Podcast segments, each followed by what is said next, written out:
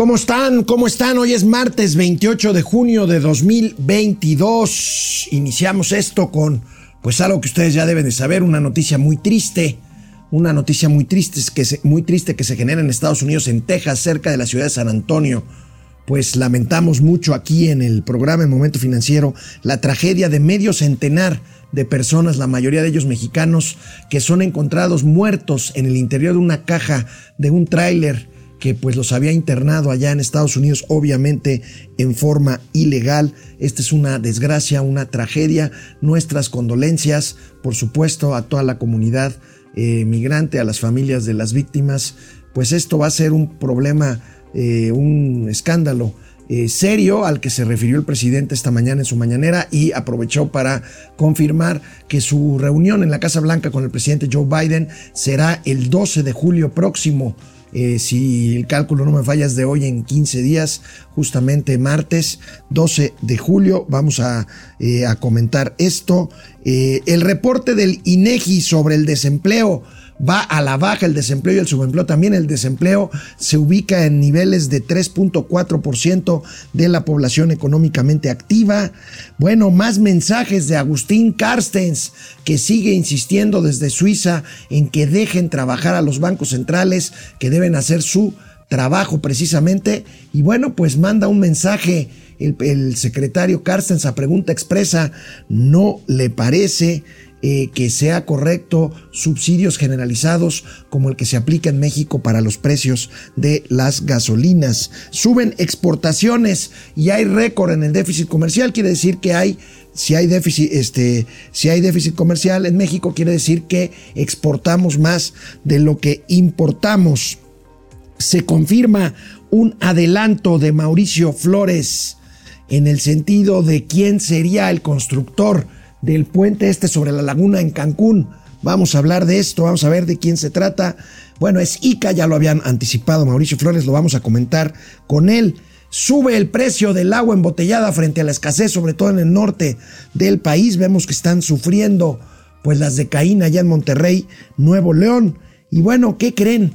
Escasez no solamente en México, en el mundo, de choferes de tráileres, de camiones de autotransporte, de carga, Vamos a revisar estas cifras. Por supuesto, tendremos los gatelazos de hoy martes 28 de junio. Se acaba junio.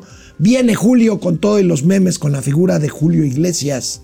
Empezamos. Esto es Momento Financiero. El espacio en el que todos podemos hablar. Balanza comercial. Inflación. Evaluación. Tasas de interés. Momento Financiero. El análisis económico más claro. Objetivo y divertido de Internet. Sin tanto choro. Sí. Y como les gusta. Peladito y a la boca. Órale. Vamos, réjete bien. Momento Financiero. Bueno, pues el día de hoy el Instituto Nacional de Estadística y Geografía, el INEGI, dio a conocer los resultados de la encuesta nacional de ocupación em- y empleo con datos al cierre del mes de mayo de 2022. Vamos a ver los generales de la información que generó esta mañana el INEGI.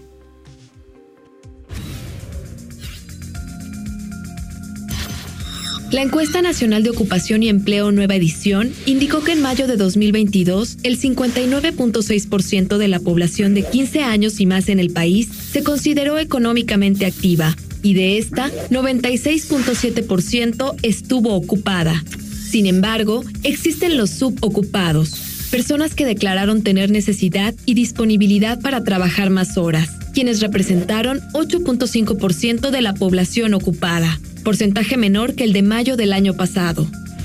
La tasa de desocupación a nivel nacional fue de 3.4% y en el mismo mes de 2021 fue de 4.1%. Así, la tendencia ciclo de este indicador presenta el siguiente comportamiento. Bueno, pues ahí están las cifras, 3.4% de desempleo, el, el, subempleo todavía tiene un nivel alto, aunque la tendencia es a la baja. Vamos a ver los detalles de las cifras de empleo precisamente al cierre del mes de mayo. Aquí los tenemos, un total de eh, población económicamente activa de 57 millones 184 mil, 59 millones, perdón, ya al 2022.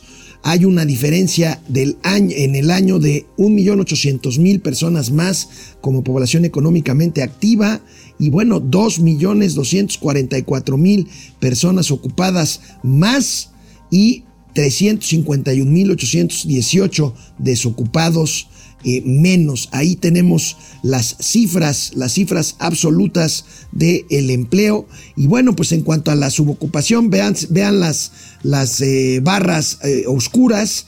Bueno, pues ahí tenemos que el índice de población subocupada pasó de, de 7 millones a 4.8 millones de personas entre mayo de 2021 y mayo de 2022. La, la, la, eh, la tasa de desocupación, la tasa de, de, de desocupación, eh, pues está, de subocupación, perdón, está en 8.5% desde 12.9% en el año pasado. Aquí tenemos pues el tema de la personal, del personal subocupado. ¿Qué es el personal subocupado? Pues es aquel que sí tiene algún, eh, algún empleo, aunque no ocupa todas las horas del día laborales para hacerlo y tiene disponibilidad para eh, tener más empleo y por lo tanto más ingresos. Hemos visto aquí el problema de la subocupación. Bueno, pues aquí están, aquí están eh, las tasas que muestra el, eh, la encuesta nacional de, subocupa eh, ocupación y empleo del INEGI. A ver si ya tenemos a Mauricio Flores Arellano. Este, no, no lo tenemos todavía. Este, bueno, pues ahí tenemos las cifras de empleo. Bueno, pues quien sigue muy activo, muy, muy activo en eh, pues sus declaraciones es desde Suiza, desde la sede del Banco de Pagos Internacionales, el mexicano Agustín Carstens. Ayer organizó una eh, conferencia virtual con periodistas de todo el mundo. Ahí estuvo un solo periodista mexicano, Enrique Quintana, quien dirige el eh, periódico El Financiero. Y bueno, pues como resultado, ahí hay dos cosas. Primero, el, preside, el presidente del Banco de Pagos Internacionales, ex gobernador del Banco de México, ex secretario de Hacienda, Agustín Carstens, eh, pues sigue insistiendo en que dejen trabajar a los bancos centrales para enfrentarse a la inflación. El secretario, el, el doctor Agustín Carstens, eh, sigue diciendo lo mismo y externó confianza en que no se genere una recesión global. Manda un mensaje de tranquilidad, aunque bueno, la mayoría de los analistas cree que puede haber una recesión, sobre todo en Estados Unidos. Agustín Carstens asegura que se le va a doblar el espinazo a la inflación, pero que se requiere de señales claras. ¿Y qué son señales claras? Bueno, pues que se anclen las expectativas de inflación y que, y que los bancos centrales sigan haciendo su trabajo. Pero ante la pregunta expresa, el eh, doctor Agustín Carstens, que tiene como política, no de él, sino del Banco de Pagos Internacionales, no referirse a políticas exclusivas o específicas de un país en, en, eh, en particular, bueno, pues sí le preguntaron sobre el tema de los subsidios, refiriéndose al subsidio que está aplicando el gobierno mexicano a la gasolina y dice lo siguiente, si podemos poner otra vez el cuadro, los subsidios generalizados a las gasolinas benefician a muchas familias que no los necesitan. Pues sí, lo hemos dicho aquí en Momento Financiero, el doctor Agustín Carsten se eh, inclina más a subsidios focalizados, bien eh, eh, establecidos por objetivo de población, por objetivo de deciles. Y bueno, pues en este caso, pues sí, eh, aquí nosotros hemos dicho y yo sostengo de que el tema del subsidio general al precio de la gasolina en México es más bien un tema político. El, el, presidente de la República, pues yo no sé qué se preocupa, ha incumplido tantas promesas que yo no sé qué más daría que incumpliera la que la gasolina no subiera de cierto nivel o que la inflación se fuera más arriba por el tema de la gasolina. Pero es un tema, es un tema muy sensible para el presidente López Obrador y opta por gastarse 400 mil millones de pesos en aplicar un subsidio generalizado para que no suba más la gasolina. De por sí está subiendo. Ayer vi fotografías ya con el precio de la Magnum, eh, de la Premium, ya cerca de 24, 25 pesos. Y bueno, con lo que les decíamos ayer de que se quita un poquito el subsidio especial o el subsidio adicional a las gasolinas, pues seguramente esto va a incidir en su precio. Pero insisto, es un tema más de carácter político. ¿Por qué? Porque esos 400 mil millones de pesos pues benefician sin duda a quienes tienen más posibilidades de pagar eventualmente un incremento en el precio de los combustibles porque tienen pues varios autos en casa, porque tienen flotillas, eh, simplemente porque precisamente es un subsidio, es un subsidio que eh, pues beneficia más a los que más a los que más tienen. Eh, el subsidio, efectivamente, eh, el subsidio bajó, sobre todo, hay dos partes del subsidio, uno que se aplica directamente a dejar de cobrar lo que corresponde según la fórmula del IEPS, el impuesto especial de productos y servicios, pero hay un subsidio, un apoyo adicional que es el que anunció la Secretaría de Hacienda que bajaría esta semana. Yo creo que están tratando de medirle el agua a los camotes y yo creo que como dijo Mauricio Flores Arellano ayer, pues es un síntoma de que pues ya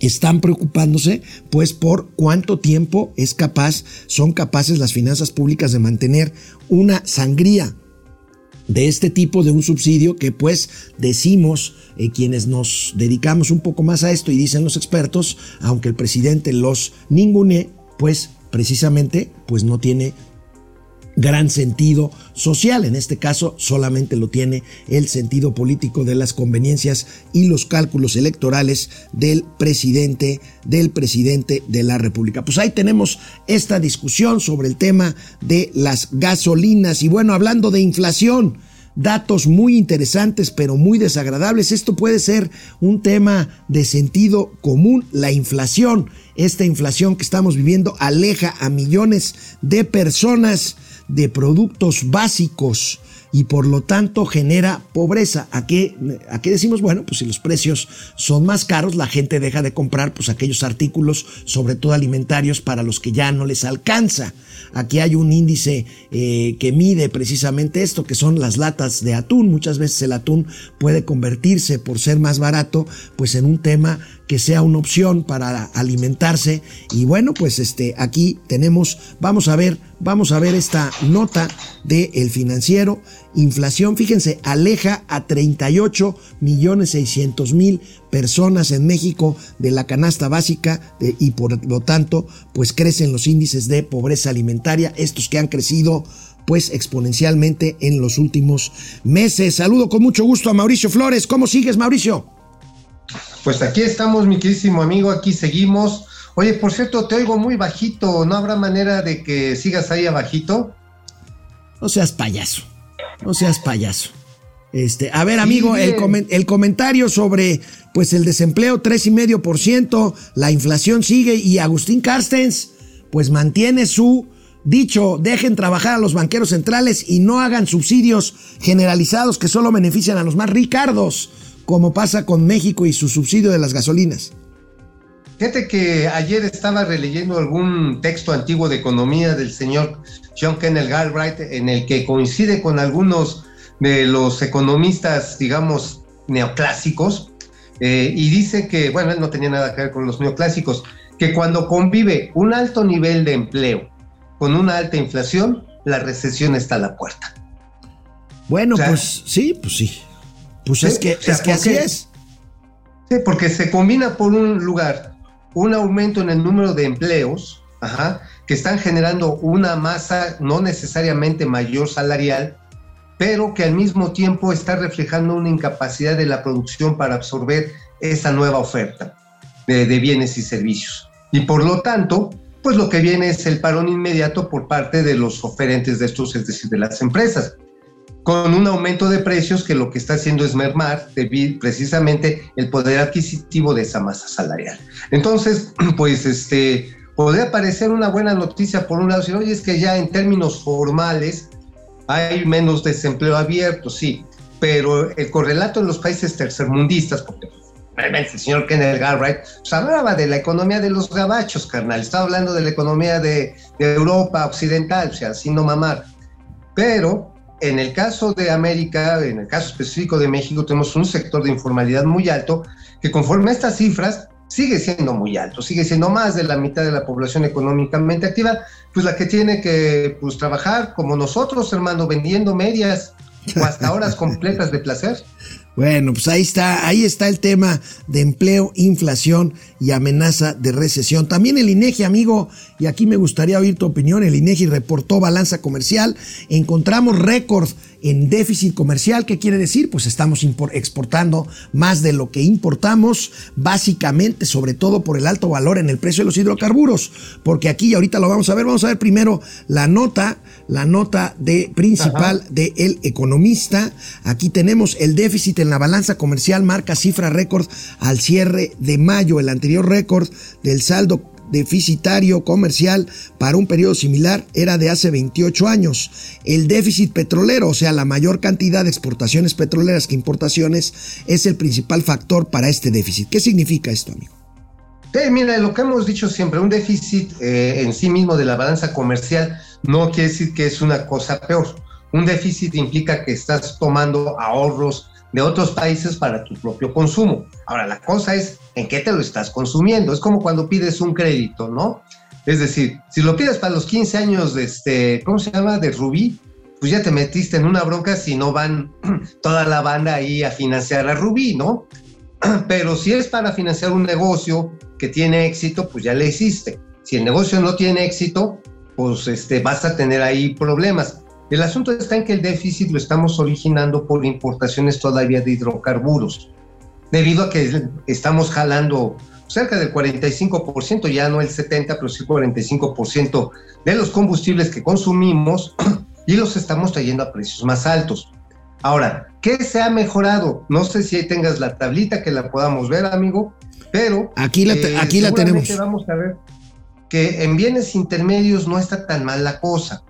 En bienes intermedios no estaríamos tan mal porque precisamente lo que está manteniendo a flote la economía de nuestro país en su conjunto es precisamente, es lo que está permitiéndonos precisamente mantener este ritmo de exportaciones que afortunadamente son el, pues, el único, no el único, pero sí el motor más importante que hoy tenemos todavía encendidos. Pues mira, ahí lo ven aquí, aquí está, amigo, 18,5% crecen las exportaciones, 60% las petroleras, y aquí un dato interesante, que es lo que tienes que ver, 16.7% crecen las exportaciones manufactureras, 9,5% las automotrices y 20,5% las no automotrices. De algún modo, pues ahí está lo que nos está salvando la campana, ¿no? Sí, y mira, pues nada más vean la columna primera del lado izquierdo, donde vienen los valores.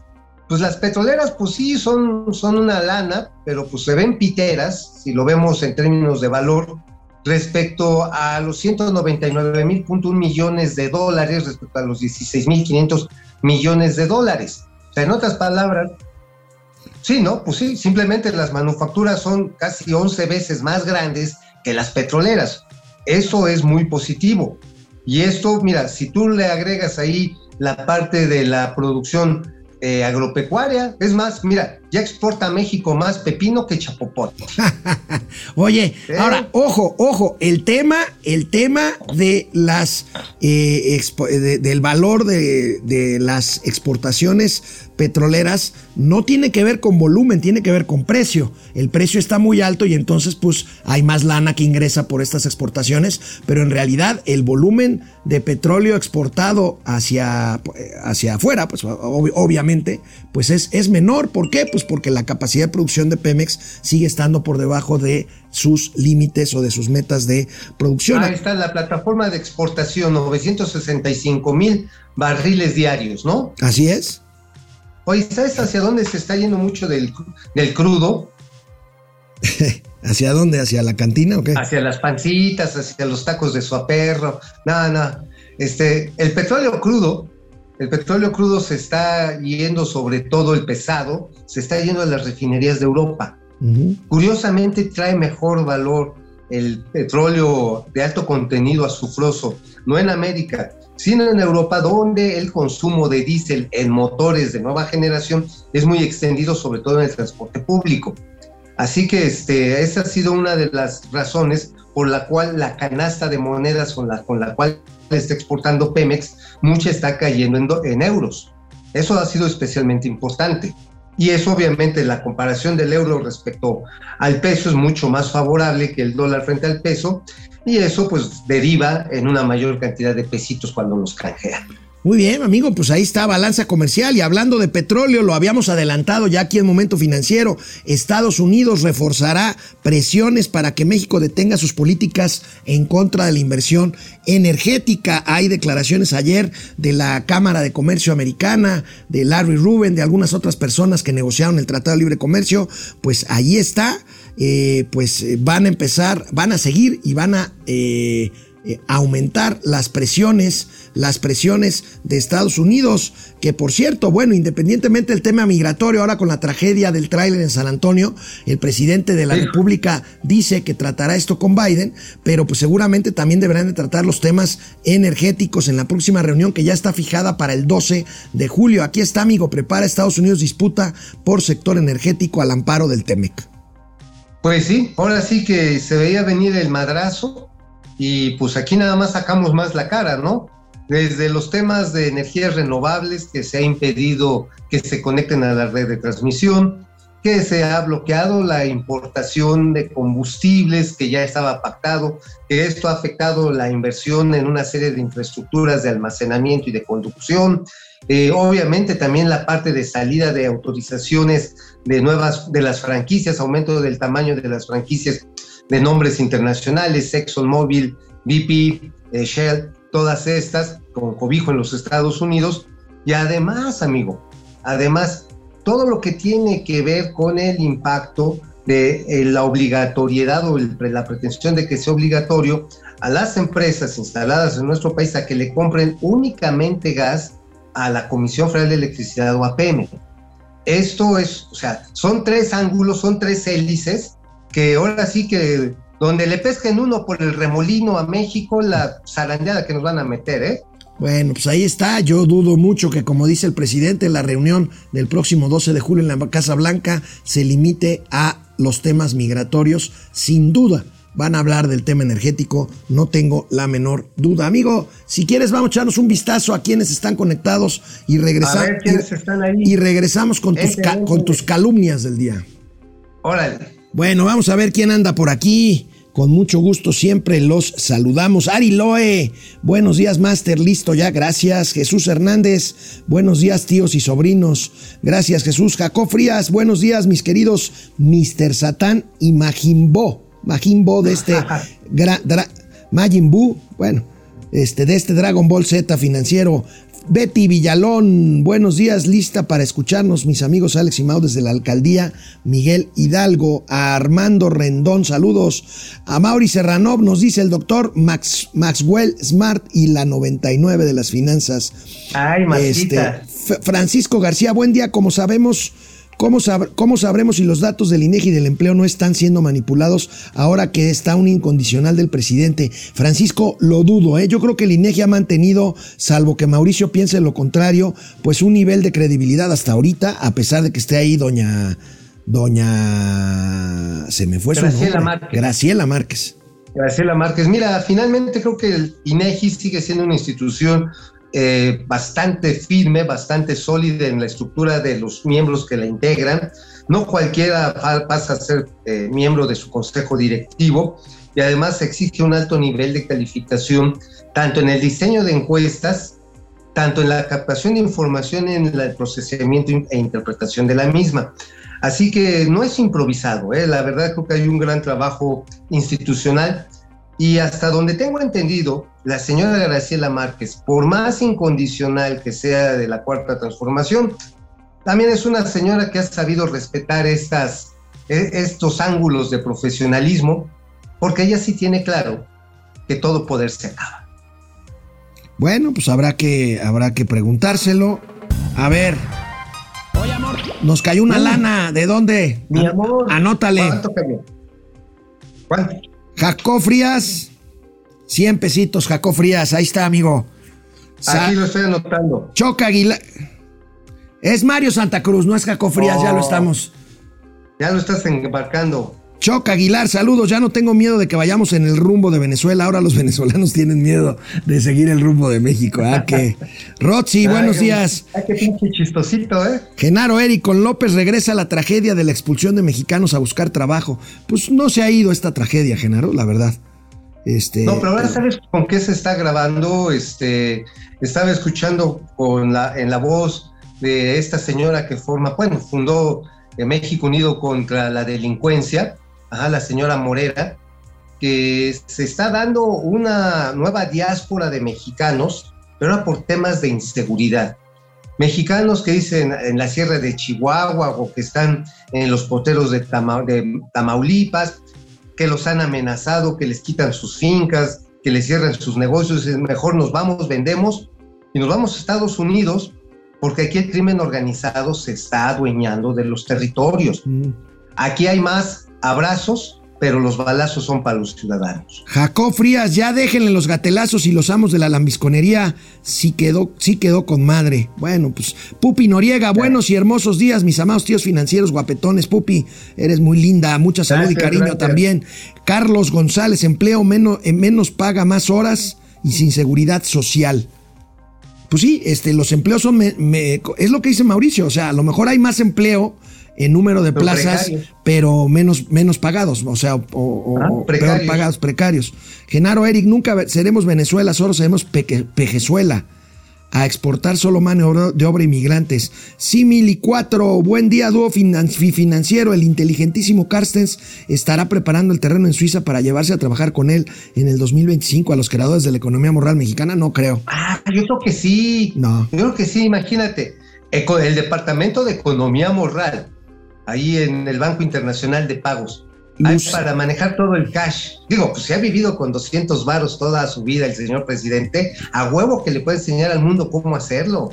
Lucía Elena Silva, buenos días, DDC Financiero, Alex Imao y todos. Irma a Irma Anza.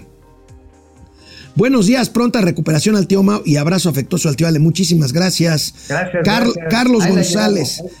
Carlos González, el empleo informal está desbordado. El empleo informal, pues sí, bueno, 60, per- 60 61%. Sí, este, y es más, hay estados como en Chiapas o en Oaxaca que es del 80%, ¿eh? Dice el doctor, Ahí- dice el doctor Amaury Serrano que personal subocupado es igual a máximo. Bueno, claro que va a haber recesión, dice el doctor Amaury Serrano. El tema es cuánto durará. Javier Salinas, yo prefiero el subsidio a gasolinas a que el gobierno gaste nuestro dinero en lo que, en lo, que lo gasta. Pues ahí habría que ver, Javier, porque Pues sí, oye, es una discusión interesante lo que dice Gabriel, ¿eh? Javier. Efectivamente, los subsidios no focalizados, pues son como tiros con escopeta, ¿no? Pero estos hasta los que tienen, según con puntería, pero es con puntería de Apache tuerto, ¿eh? Bueno, Luis Alberto Castro, buenos días, equipo de Momento Financiero y Comunidad Activa. Freddy Ureña, Freddy Ureña, ahora sí los estoy viendo en vivo. Manden un saludo a mi esposa, saludos a la señora de Freddy Ureña. Eh, Que diga el nombre de la que, señora. que diga, para que diga el nombre para saludarla como debe, sí. Eh, Eri- eh, Gen- Genaro Eric, la canasta básica es cada vez más básica, pues sí. El doctor Amaury Serranov dice que somos la Teresa y la Rubí de las finanzas, válgame Dios. Javier, Ja- Javier Salinas. Es mala. Es mala. Javier Salinas dice que el dinero de los impuestos a la gasolina debería canalizarse exclusivamente a la infraestructura de la movilidad. Estoy de acuerdo. Eh, Alfonso Rivera, tío Alex, saludos desde Cuernavaca y que el tío alburero de Mao se recupere pronto. No estoy, Gracias, de, gracias. no estoy de acuerdo con que el subsidio a la gasolina solo beneficie a los más ricos. Pierde el Rosario. Pues Pierde el Rosario desde Tampa, Florida. Excelente programa. Gracias, David Magnot. Saludos y si les preguntamos seguido a las tres corcholatas van a seguir lo de abrazos, no balazos. ¿Quién ¿Eh? sabe? Bueno, las dos primeras yo creo que sí. De-. Pero bueno, está, Sí. entre, está entre ellos, o sea, no hay más. Fernando Pérez Sí, Pliego, saludos desde Los Cabos, saludos Roberto Mata, tíos financieros, me quiero ir a estudiar y trabajar a Canadá, esto está muy inestable y violento. Roberto, pues mira, está mal que lo diga, pero si tienes una oportunidad, tienes visa de trabajo y tienes manera, pues caminando que es gerundio. Eh, no lo pienses. Es triste decirlo y recomendarlo, pero si tienes ese chance, no lo pienses dos veces, ¿eh? Bueno, vámonos a seguir con las calumnias de Mauricio Flores. Voy a cerrar la puerta y abriré el corazón. Querido amigo, ¿de qué escribiste hoy en tu calumnia del periódico La Razón? Bueno, en la razón de México, en la razón de México, ahí, échenla por favor, les vamos a platicar una bonita historia que empieza con un tono ranchero.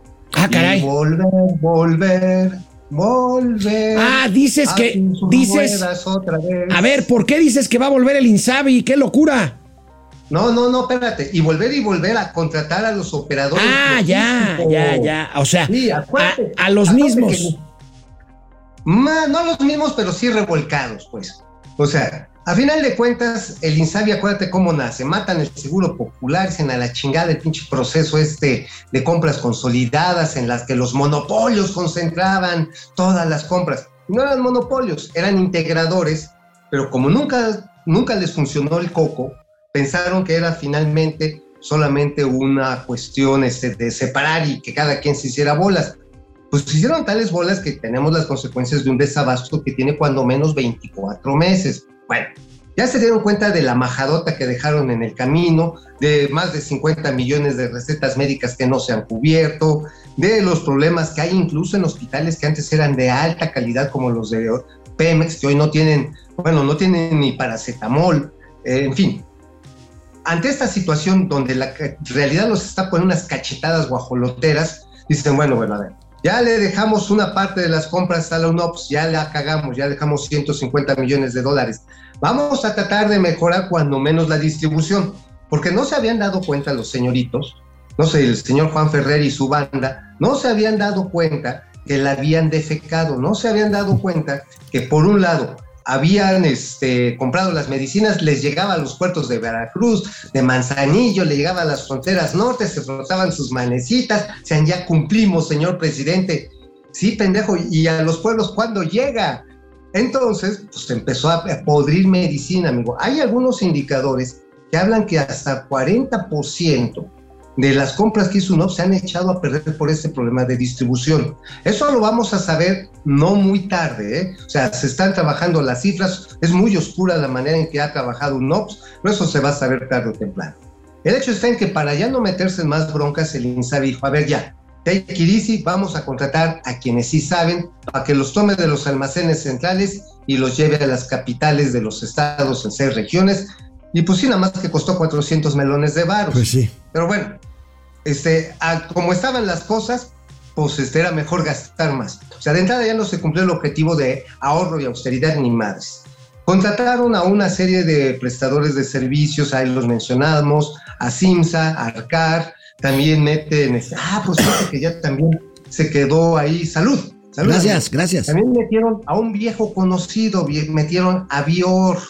Avior, el Avior. Avior. El Avior es el que. Avior, que es de tracción. Fueron los que se metieron hasta el dedo en el seguro social. Ellos en el seguro social se llevaron el 80% de este, el 80% del suministro con sobreprecios del 58%, demostrado, ¿eh? Así que no me vengan que a Chuchita la bolsearon. En el Insabi, quiero, quiero reconocer que por primera vez, por primera vez, como que dijeron, no, no, espérate, ya la cagamos mucho, hay que, hay que evitar seguirla cagando. Y entonces, en vez de darle todo el paquete a esta empresa Traction, que se perfila como una de las favoritas del sexenio, lo que hicieron fue, a ver, vamos a repartir el pastel. ¿Y sabes a quién le tocó la porción más grande del pastel? ¿A quién, amigo? Le tocó a Birmex. A Birmex le tocó la pechuga del pastel. Bir- Birmex, la- esta empresa defenestrada cuando inició la 4T hace tres años y medio. No, no, Birmex, la empresa la paraestatal. Ah, la paraestatal, la paraestatal, sí, sí, sí, sí, sí. Sí, La- digo, la- le dejaron la pechuga porque pues, está muy blandito. Le dejaron la Ciudad de México, Tlaxcala, cosas cerquita, nada complicado. Nada que implique tener un gran equipo, pero sí hay mucha gente. Entonces, pues digo, qué bueno, le dejan una parte a Birmex, porque Birmex, amigo, hay que recordar, literalmente está quebrada. Entonces, pues, pues lo que están tratando de hacerle con este contrato, pues es que reciba una bocanada de recursos para que lo haga bien. Ojalá lo haga bien ahí este, el, el, el coronel, ¿no? Es coronel Es James un- Loman. así es, así es. Ajá, el coronel James Loman, ojalá la haga bien, porque esta es como que su prueba de fuego. O sea, le dejaron la parte sabrosa, sí, le dejaron la pechuguita para que se la comiera él solito, este, nada más que no se vaya a empachar. Eso es lo que esperamos. Bueno, amigo, pues a ver, a ver si, a ver si no es una suerte de rescate disfrazado de Birmex tipo el de Autlán. Pues sí, ojalá que no, sí que le compres Bueno, es lo que están tratando de hacer con Pemex, pero bueno, de alguna manera tienes ese margen de discrecionalidad cuando eres administrador público. Acuérdate que también con Enrique Peña Bebé se intentó hacer lo mismo con los floteles. Ojo, los floteles no son hoteles de paso con camas de agua, no, no, no, eso es otra cosa. Son, son las habitaciones para los trabajadores en plataformas marinas de Pemex, hombre. Exacto. No te hagas bolas. igual, pues es otra cosa, ¿no? Bueno, el Independiente, ¿qué traes en el Independiente? Con las chelas y los chescos, no. A ver, ha empezado una jerigonza, ha empezado una narrativa realmente perversa con el tema del agua y la sequía. El discurso es, la industria se está bebiendo nuestra agua, hijos de su neoliberal pinche Mauser.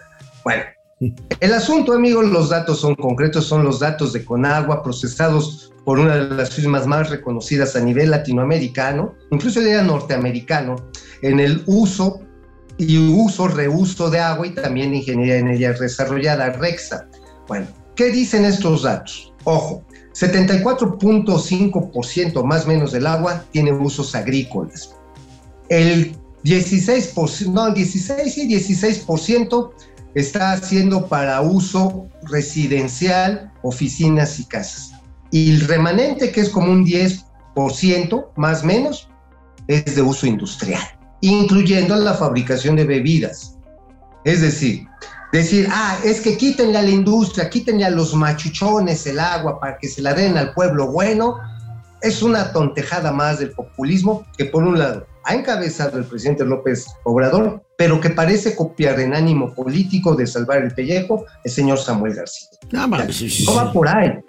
A ver, el tema está en que el 74.5% del agua que usa la agricultura, ya lo vamos mostrando, se pierde casi 80% por evaporación y porque los canales de riego, en su gran mayoría, 9 de cada 10, no están confinados en algún tipo de tubería, ya sea de asbesto, de concreto, de plástico. No, pues es un pinche tajo nada más que abren ahí los rancheros, avientan el agua, pues el agua se dispersa, güey, pues el agua no es pendeja, ¿no?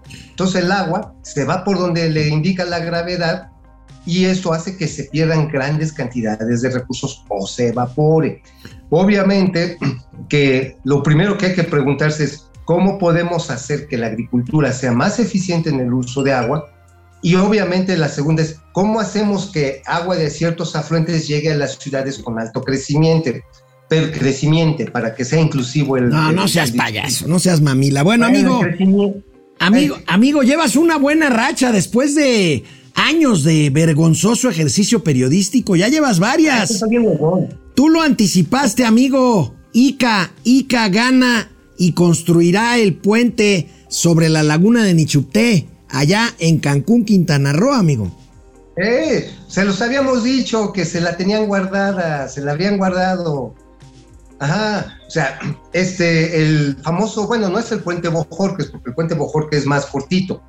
Ese es el de la laguna Nichupté. Es para evadir la bronca, la bronca del tráfico que hay cerca de lo que llaman Punta Cancún, ahí donde está el Cocobongo, donde está toda la zona de bares, donde están eh, muchas, muchas de las atracciones que hacen que eso se vuelva una cosa espantosa casi a cualquier hora del día. Bueno, finalmente, 5.570 millones de pesos.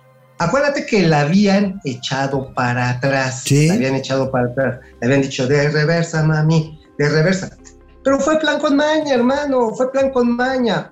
Porque pues ICA no alcanzaba los precios que quería la Secretaría de Comunicaciones y Transportes. No los alcanzaba, no los alcanzaba.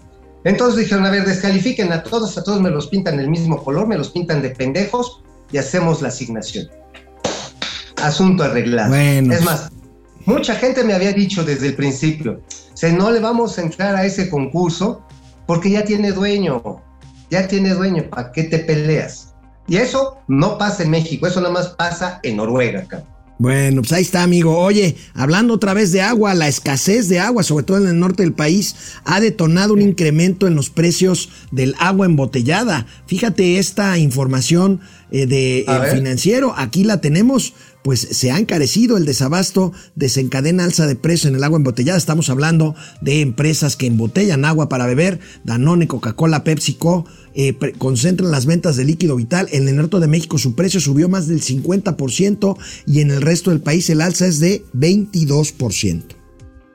Ahora, la cuestión es si encuentras agua en el norte del país, si encuentras esa agua disponible, si la encuentras ahí, en, por ejemplo, en Escobedo, o la encuentras en Las Mitras, o la encuentras este, en Fomerrey. Esa es la bronca, amigo, de fondo.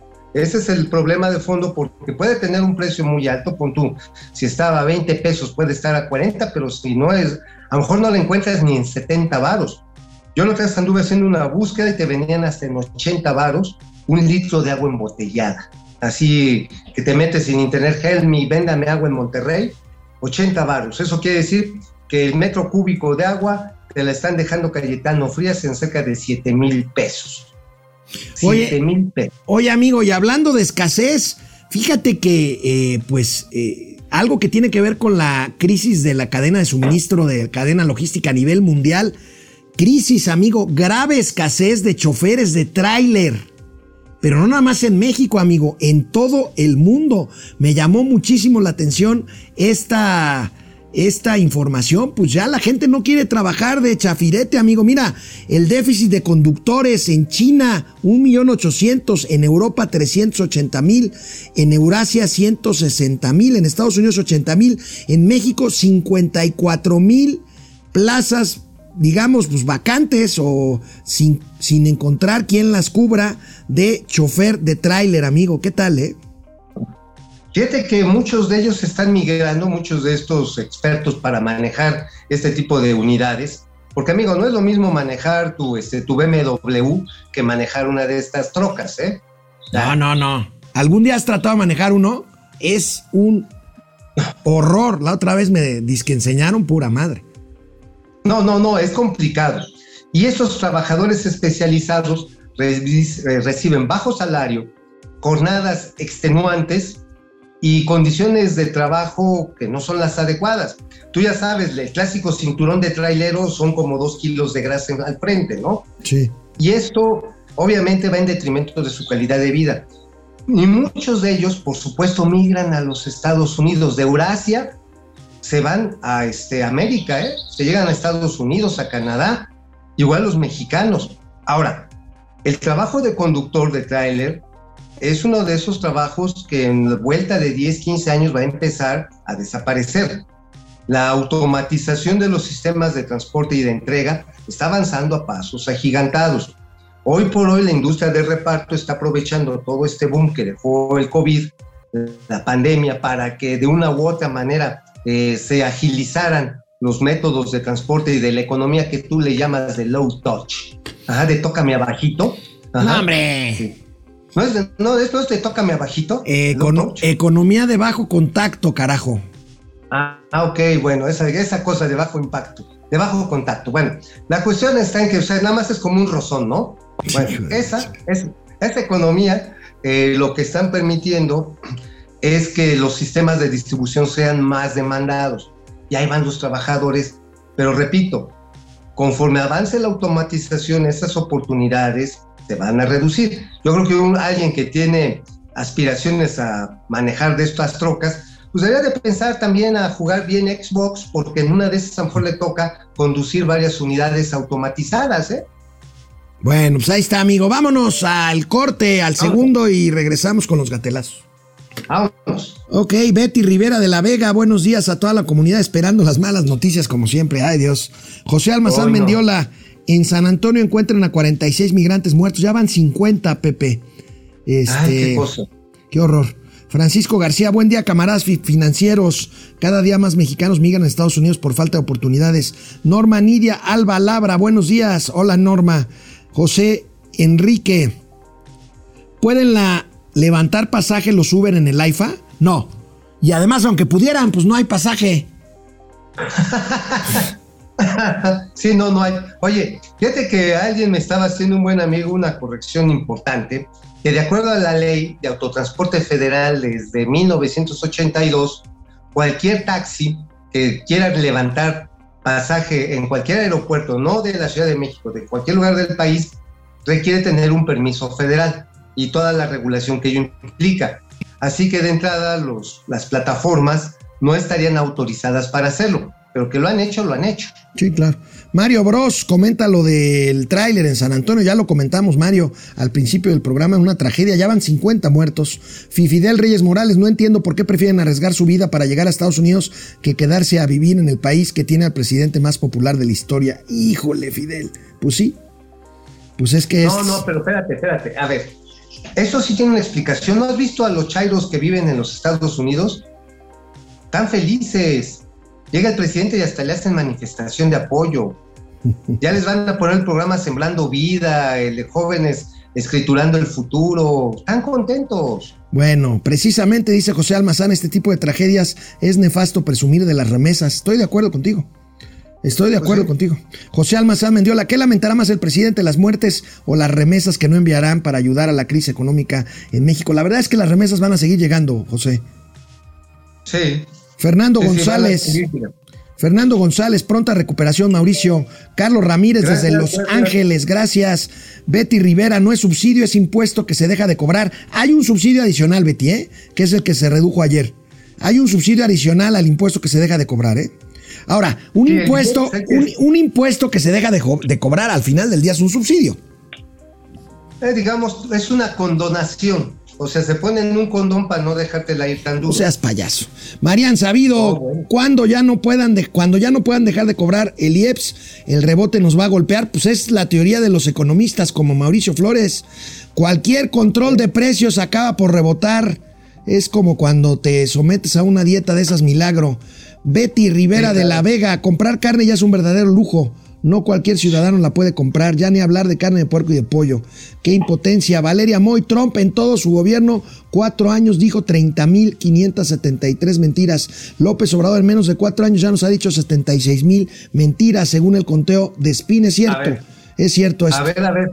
Oye, a ver, a ver, a ver. Tenemos algo de qué enorgullecernos entonces. Tenemos el primer lugar del mundo mundial en términos de las cosas más mentirosas. Güey, o sea, también hay que hablar de las cosas buenas. Sí, claro. Este es un primer lugar que debería de estar en Guinness. Juan, y debemos hasta de cobrar regalías. Juan Munguía, gracias. Ismael Ramírez, gracias desde Birmingham, Alabama.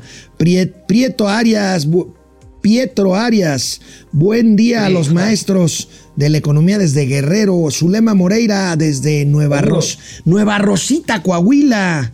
Fíjate. que- Ay, qué bonito es Nueva Rosita. Nueva Rosita, Coahuila, Rafael Saludos Loza.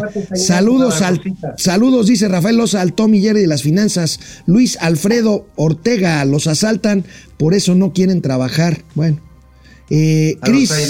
Cris, Cris Roca, ese Mau es bueno, juntos mejor, viva la inteligencia y la objetividad. Saludos a los Ay, duques. gracias. Jesús Quesada, el Insabi crónica de una curva de aprendizaje desastrosa, es un desastre. Bueno, los estamos invitando ahorita antes de entrar a los gatelazos a que nos sigan en el programa, ya saben, por YouTube, por eh, Facebook, pero también estamos en Spotify, busquen Momento Financiero y pues aquí estaremos cotorreando con ustedes. Bueno, pues vamos con los gatelazos. Viene de ahí. Bueno, oye amigo, me llama mucho la atención porque al presidente le gusta mucho el- los temas beisboleros. Y pues me, me llama mucho la atención que está bateando por lo menos un hit cada turno al bat. O sea, ya llevamos varios días de gatelazos de lo que dice el presidente en la mañanera. Aquí su confusión sobre el aniversario de su triunfo electoral. ¿Nos querrá decir algo, amigo? Mira. A ver, viene de ahí. Es un día de fiesta. Cumplimos 40 años de el triunfo. Perdón. Sí, es que parece como 40. Pues son cuatro años. Este, cuatro años del triunfo. ¿Qué nos quiso decir, Oye. amigo? Pues yo creo que más bien como que ha envejecido 40 años en cuatro, ¿no? ¿No lo ves tú más, mar- más martajadito? Sí, sí, se ve, se ve. Sí, se- ya, ya se ve muy apaleado. AMLO, Ya 2000 se ve ah, muy- AMLO 2062, güey. Bueno, también quiere decir que pues él sigue ubicado en la década de los 60, 70 también. y que de alguna u otra manera, pues tiene esa aspiración priista, así, del corazón. de decir, queremos que nuestro imperio dure cuando menos 70 años. Oye, amigo, tenemos garantizada el éxito, garantizado el éxito, el éxito científico, académico y por lo tanto desarrollo de este país con una persona como la impresentable Álvarez Buila en el CONACIT. Ven nada más esta barbaridad. Claro que sí. Claro que sí. Asimismo, el CONACIT y la Secretaría de Educación Pública, bajo una coordinación interinstitucional y de profundo respeto a la autonomía y, en, a- y el, am- en el ámbito de nuestras facultades y atribuciones, anunciamos que ya no existirán más indicadores cuantitativos, productivistas y excluyentes, y tampoco evaluaciones tortuosas y burocráticas que nos desvíen de lo importante. Amigo, las evaluaciones para determinar a quién apoyar en la ciencia, pues son burocráticas, las evaluaciones burocráticas y tortuosas, no hay que calificarlos, los procesos hay que quitarlos, pues en fin, lo que quiere la 4T al pasarle la al- a la CEP del CONACIT la facultad de decidir apoyos a la ciencia, pues es otra vez otro sector, pues trasladarlo a la voluntad de Palacio Nacional de acuerdo a réditos políticos y no de acuerdo a criterios técnicos. Es, No, una, no, es una pena. A ver, los criterios técnicos no importan. Lo que interesa es la lealtad, que digas lo que quiere escuchar el soberano, que le endulce el oído, que le alegre la mañana, que le sirva para hacer sus bromas mordaces, que le sirva para burlarse de Felipe Calderón y de Claudio X González. Lo demás son pendejadas neoliberales, que si necesitamos aclarar qué chingados pasó con el ECATL, ¿te acuerdas de ese respirador? ¿De qué chingados va a pasar con las La vacuna las- patria, amigo. Con la vacuna patria, esas son pendejadas que no sirven, no, no, no. Es más, fíjate que ya acabó junio y la señora Álvarez Huila le valió madre ir al Senado de la República para ir a presentar cuentas. Por eso mismo dice, no, si nosotros no vamos a pedir cuentas, ¿para qué chingados nos las piden a nosotros? Qué, qué miserable, amigo. Amigo, y otra presidencial, martes de la salud hoy. Y el presidente. ¿Cuántas veces ha dicho el año que entra vamos a ser como Dinamarca en salud? Uh, desde el 18. Bueno, pues mira lo que dijo esta mañana. Ya estiró, ya estiró. Y no lo que debía estirar, sino la promesa. No, pues eso ya no se estira. Y el compromiso es que antes de que termine nuestro gobierno vamos a tener un sistema de salud de primer orden, como lo merece la gente. Pero no es fácil, es todo un desafío, porque No, pues, a huevo que no, que no es fácil, hermano, no es fácil. A ver, primero le tuvieron que poner en la madre algo que sí funcionaba. Lo tuvieron- Eso, eso tiene mérito, ¿verdad? Claro, o sea, hace- hacerlo pedazos y desmadrarlo totalmente, cabrón, también suda uno, güey. O sea, no, no seas ojete. Oye, escribí, escribí en mi columna esta semana una alegoría, la palma y el agüehuete, güey. La palma es el seguro popular, el agüehuete es el Insabi. Ajá, sí, se le seca, no pega, no pega y no pega. Y es Bueno. más, tuvo que volver, volver y volver a agarrar a sus viejos operadores logísticos. Ah, algo que no terminé de decir, amigo. Los operadores logísticos nada más dejan en las capitales, en las cabeceras municipales. Hay todavía falta el reparto de última milla. No, bueno. Pues se les van a, se, se les van a echar a perder más. Bueno, amigo, hablando de promesas, yo sé que tu corazón está en Tabasco, pero pues no puedo dejar pasar un gatelazo histórico, un No. gatelazo Oye, del para, para, pasado. para, voy a llorar. Del pasado. Recordamos lo que decía Rocío Nale. Hace Ya, cuatro años, hace cuatro años, abril de 2018, miren. Ay, Mira, depende de la capacidad, depende del tipo de crudo que se vaya a procesar. Todo eso son cuestiones que se están analizando en- con datos técnicos. El promedio que nosotros hemos estimado son 6 mil millones de dólares, pero vamos a, a ver. El jueves Andrés Manuel de paso quiere señalar que va a ser una refinería grande de más o menos 600 mil. Eh, Aproximadamente entre 500 y 600 mil barriles diarios para procesar entre 500 y 600 mil barriles diarios. Amigo, va a costar por lo menos lo doble de esos 6 mil millones que dijo en 2018 Rocío Nale y va a refinar, si es que refina, la mitad de los 600 mil barriles que dijo Rocío Nale. Pues mira, la verdad que ese es un problema de todos los polacos. O sea, a ver, Rocío Nale lo dijo. Así lo ha dicho, por ejemplo, cuando construyeron el AIFA. Pero también se dijo cuando estaban haciendo el México Toluca. Ya que no, nos va a costar 28 mil millones de baros. Verga, que ahorita en cuánto está va a salir en 120 mil millones. O sea, el problema de los polacos es que cuando quieren adornarse, dicen, no, es que nos va a costar tanto, en vez de decir, oigan, pues está estimado, pero pues a ver qué pasa en el camino porque van a subir los costos. Ya sabes que también los pinches periodistas somos bien criticones y estamos, ah, no es que usted no lo prometió. O sea, y ese es el problema. Y que en la obra pública, Oye, oye, pero acuérdate, por ejemplo, ¿te acuerdas de nuestro querido y fenecido AICM, Naim, perdón? Sí. ¿Te acuerdas de nuestro fenecido Naim? En la bardita perimetral, que empezaron a, luego, luego se pusieron bien locas las, este, las, locas, las focas hoy aplaudidoras. No, es que esa pinche obra ya se duplicó, pues sí, sí se duplicó porque tuvieron que hacer más anchas las pinches vigas de concreto, ¿no? Bueno, amigues, amigues de Momento Financiere, Mauricio Floras, Mauricio Flores, en modo Chairo dice, pues sí, pero en el PRI robaban más. Bueno, ahí está, amigo, te la, te la concedo. Cuitlagua García, cliente Gatelazos. Pues, ah, ah ya ves cómo es Cuitláhuac, saliendo de Palacio Nacional este, viendo, viendo, a los Generoso con los gatelazos. Buenas tardes. Nada más para saber. Nada más para saber. no no. Allá, allá, porque no pueden pasar. Vénganse por acá, vénganse por acá. Con gusto acá. Pásense de aquel lado y yo de aquí. Aquí, aquí, mira, aquí.